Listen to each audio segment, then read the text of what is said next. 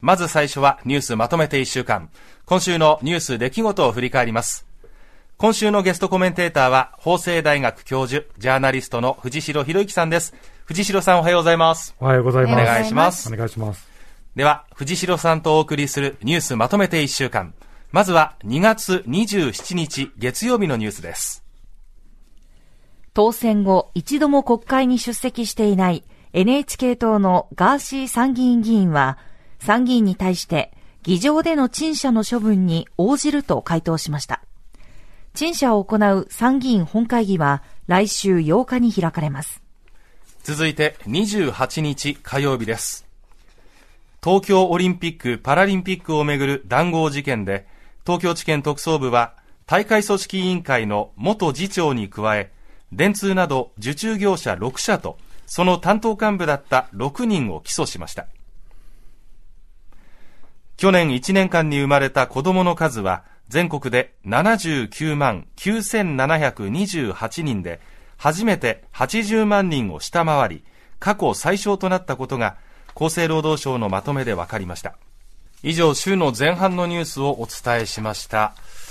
まずはガーシー参院議員のニュースですけれども、まあ、本会議に出席して陳謝文を朗読するというふうに、まあ、回答はしているんですが、さてどうなるかというところですね、いかがでしょうか、まあ、国会議員なんですから、はい、YouTube でいろんなことを発信する前に、本会議できちんと言いたいことを言い、議論するということが必要ですよね。そうですね。はい。はい、貴重な一議席が失われているようなものですから、はい、これまあ、もちろんガーシー議員も責任は重いですけども、はい、ガーシー議員に投票した有権者にも、まあ、責任があるんじゃないかなと思います。うん。実際に選挙ではこういう事態が起こりうるっていうことが分かった上で、うん、まあ、投票に行ってほしいと思いますし、まあ、例えば一つの案としてですね、もし、その、オンライン等で国会に行かずとも国会議員が活動する、議論に参加するという素地を作りたいという意思が例えば、うん、例えばあるのであれば、それも今のルールではやっぱり本会議に国会議は出席をして、そこで議論をするっていうルールになっているので、うんうん、まずはそのルールにのっとって議論に参加してほしいなと思いますね、ね、オンライン国会もあってもいいと思いますけど、そういう話をガーシーはしてるわけではないと思うので、えー、やっぱりきちんと議会、議員としての役割を果たしてほしいと思いますね。そうですね。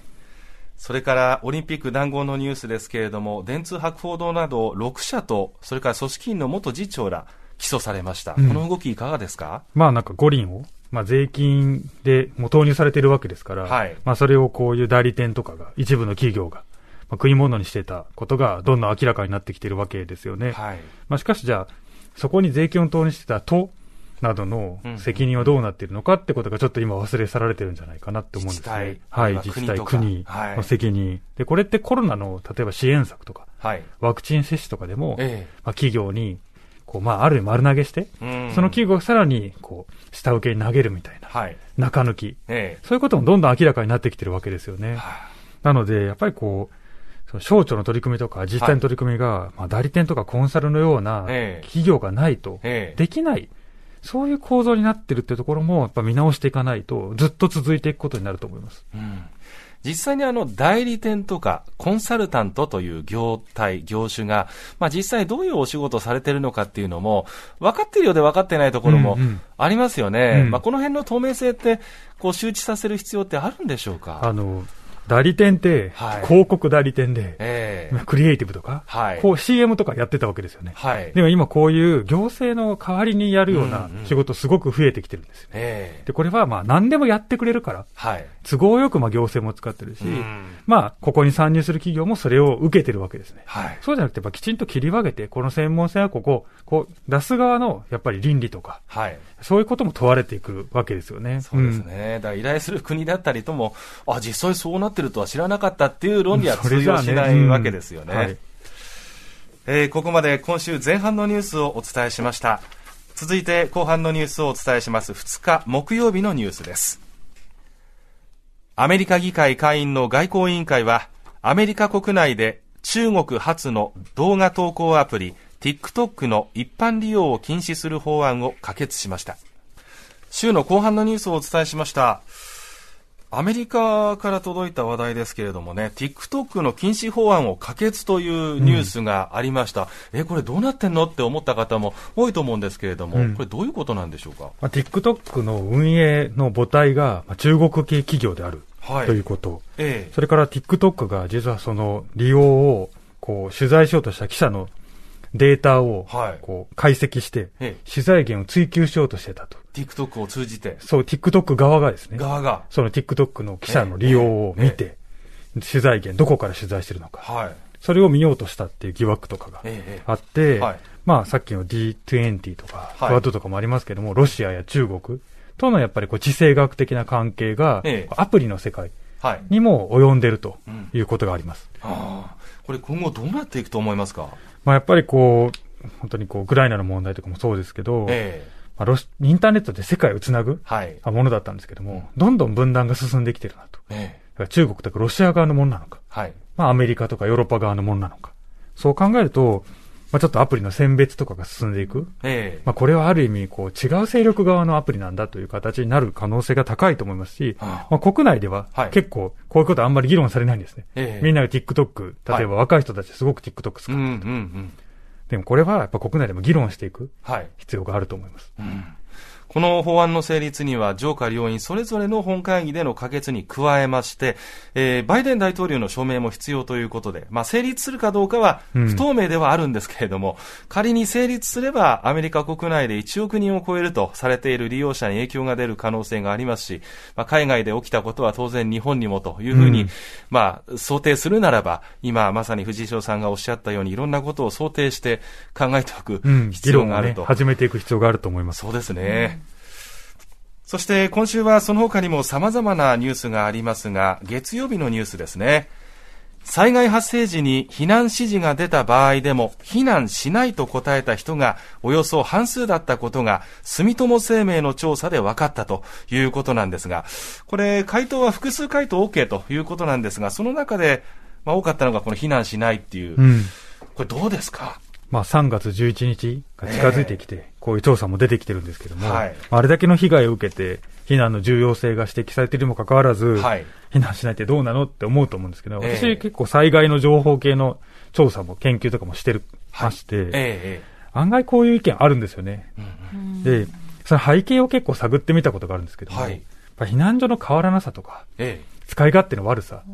イメージ、そういうものも結構影響してるかなっていうふうに思います。やっぱりずっと体育館でぎゅうぎゅうになって、はい、トイレが綺麗じゃないとか、えー、また仕切りがない男女一緒になっている、はい、そこでの例えば犯罪、性犯罪みたいな、はい、そういうことも今指摘されてますよね。えー、なので、まあ、災害大国なんだから、避難所のあり方、うんみんなが行きやすいように。はい。そういうふうな形のあり方をもっと検討、避難の呼びかけは検討してるんですよ、すごく。うん、だけど避難所そのもののあり方も、やっぱりもっと検討していく必要があると思います。うん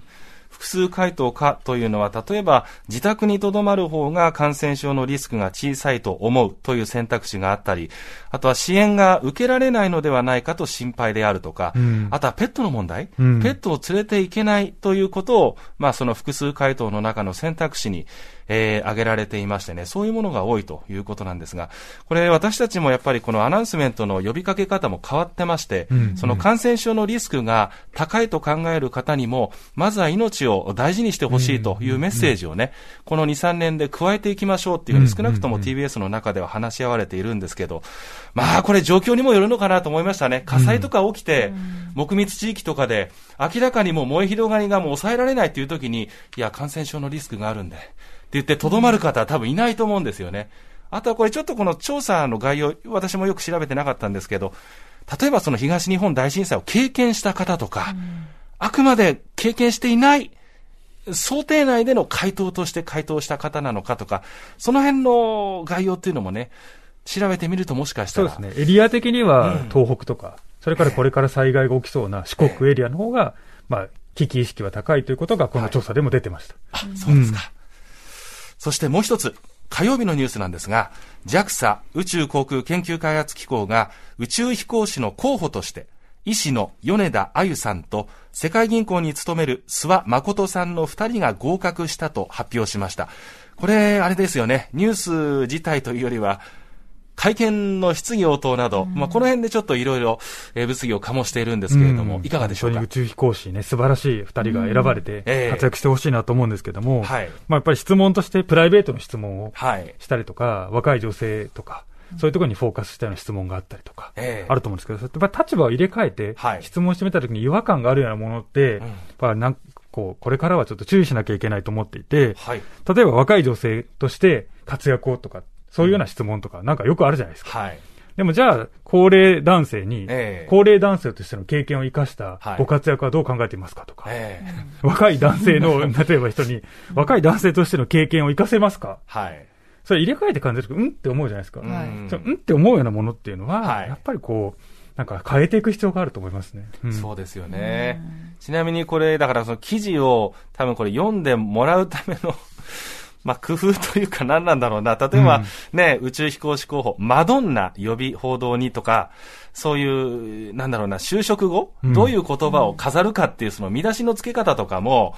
うーん、なんだろうな、その、もうちょっと配慮してほしいっていうかね。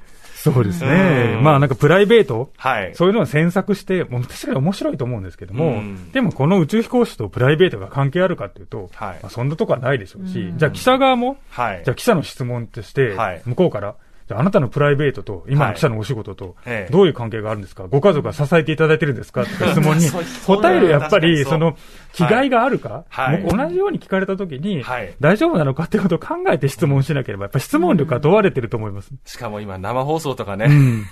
ねうん、生配信とかありますんで、そう。ですね。専門的なやっぱり興味関心とか宇宙への興味持ってると思うんで、このお二人、そこをしっかり聞いてもらいたいですよね。そうですね。えここまでこの1週間のニュースまとめてお送りしました。